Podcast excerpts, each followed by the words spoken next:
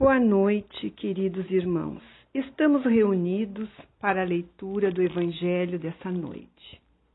E rogamos a Deus a assistência de nossos anjos da guarda e espíritos protetores da Casa Espírita Eulália Nogueira, para que tenhamos para que tenhamos um bom entendimento da leitura de hoje.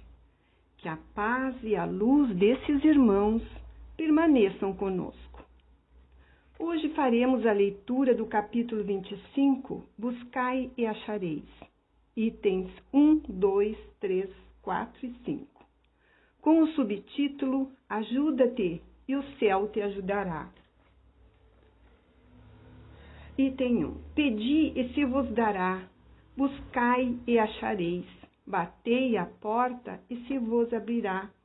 Pois todo aquele que pede, recebe, e quem procura, acha, e se abrirá aquele que bater a porta.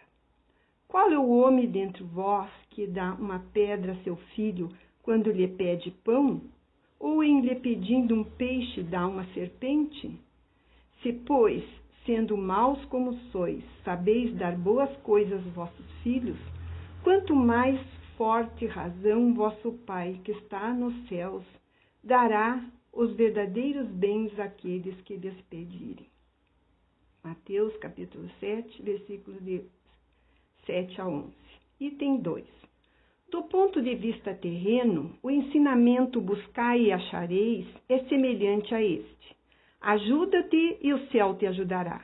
É o fundamento da lei do trabalho e, por conseguinte, da lei do progresso, uma vez que o progresso é filho do trabalho e que põe em ação todas as forças da inteligência do homem.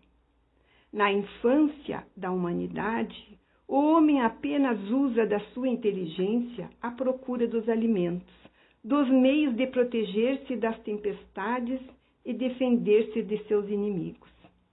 Deus, porém, diferenciando dos animais irracionais, deu-lhe o desejo incessante de melhorar-se.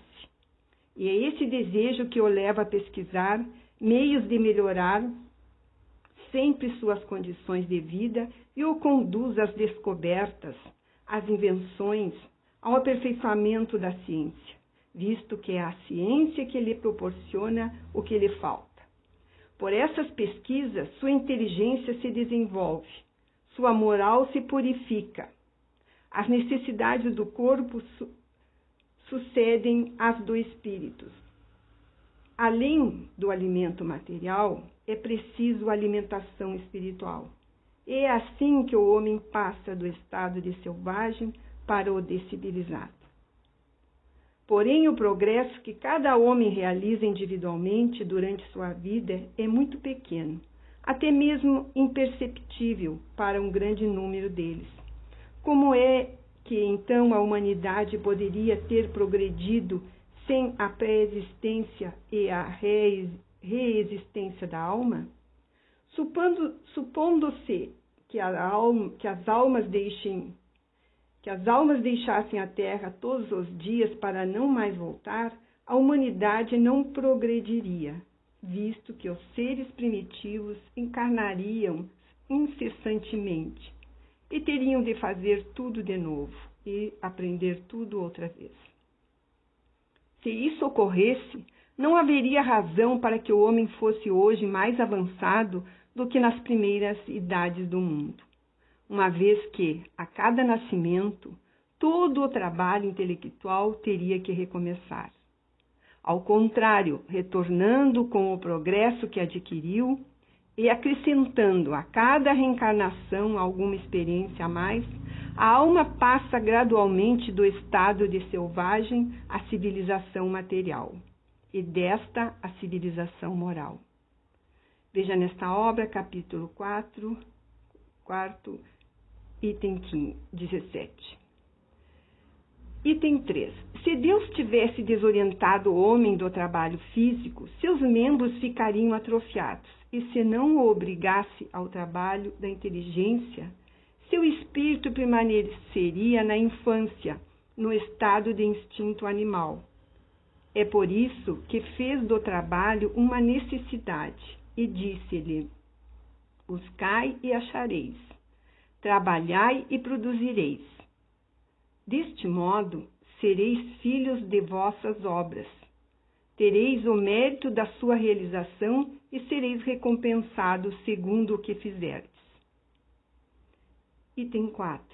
É por causa desse princípio que os espíritos não vêm isentar o homem ao trabalho de pesquisas, trazendo-lhe descobertas e intenções já feitas e prontas para serem utilizadas porque o levaria a usar apenas o que fosse colocado em suas mãos, sem ao menos ter o trabalho de abaixar-se para pegar, e nem mesmo o trabalho de pensar. Se assim fosse, o mais preguiçoso dos homens poderia ficar rico. O mais inculto se tornaria sábio. Ambos sem nenhum esforço, e se atribuiriam o mérito do que não fizeram. Não. Os espíritos não vêm desobrigar o homem da lei do trabalho, e sim mostrar-lhe o objetivo que deve atingir e o caminho que o conduz até lá, ao lhe dizer: andai e chegareis. Encontrareis pedra no caminho, olhai-as e afastai-as. Nós vos daremos a força necessária se quiserdes empregá-la. Item 5. Do modo de vista moral, estas palavras de Jesus significam: Pedi a luz que deve iluminar vosso caminho, e ela vos será dada. Pedi a força para resistir ao mal, e a tereis. Pedi a assistência dos bons espíritos, e eles virão vos acompanhar. E, com anjo de, e como anjo de Tobias, vos servirão de guias Pedi bons conselhos e nunca vos serão recusados. Batei a porta e ela vos será aberta. Mas pedi sinceramente, com fé, fervor e confiança. Apresentai-vos com humildade e não com arrogância, sem o que sereis abandonados. As vossas próprias forças e as quedas que sofrereis serão a punição de vosso orgulho. É este o sentido destas palavras do Cristo: Buscai e achareis, bateis, batei e se vos abrirá. Bem, meus irmãos, como vimos na lição de hoje, Jesus quer que busquemos a nossa melhora, a nossa evolução. Mas ele não nos libera do trabalho intelectual, pois sem ele não teríamos todo o progresso da nossa ciência não nos libera do trabalho físico, pois nossos membros ficariam atrofiados. É necessário, portanto, nosso trabalho, pois somente segundo nossas obras é que ganharemos o progresso. E na lição de hoje vimos o quanto é importante apresentar-nos com humildade e não com arrogância. Batamos as portas do Evangelho e peçamos com a franqueza que o próprio Pai nos autoriza, o amor ao nosso semelhante, o perdão, o não julgamento, a caridade e a compreensão clara de nosso verdadeiro destino aqui nesta terra. O conhecimento da verdade, despido de qualquer má vontade de nossa parte. Busquemos isso e acharemos. E quanto mais tivermos, com maior abundância nos dará nosso Pai.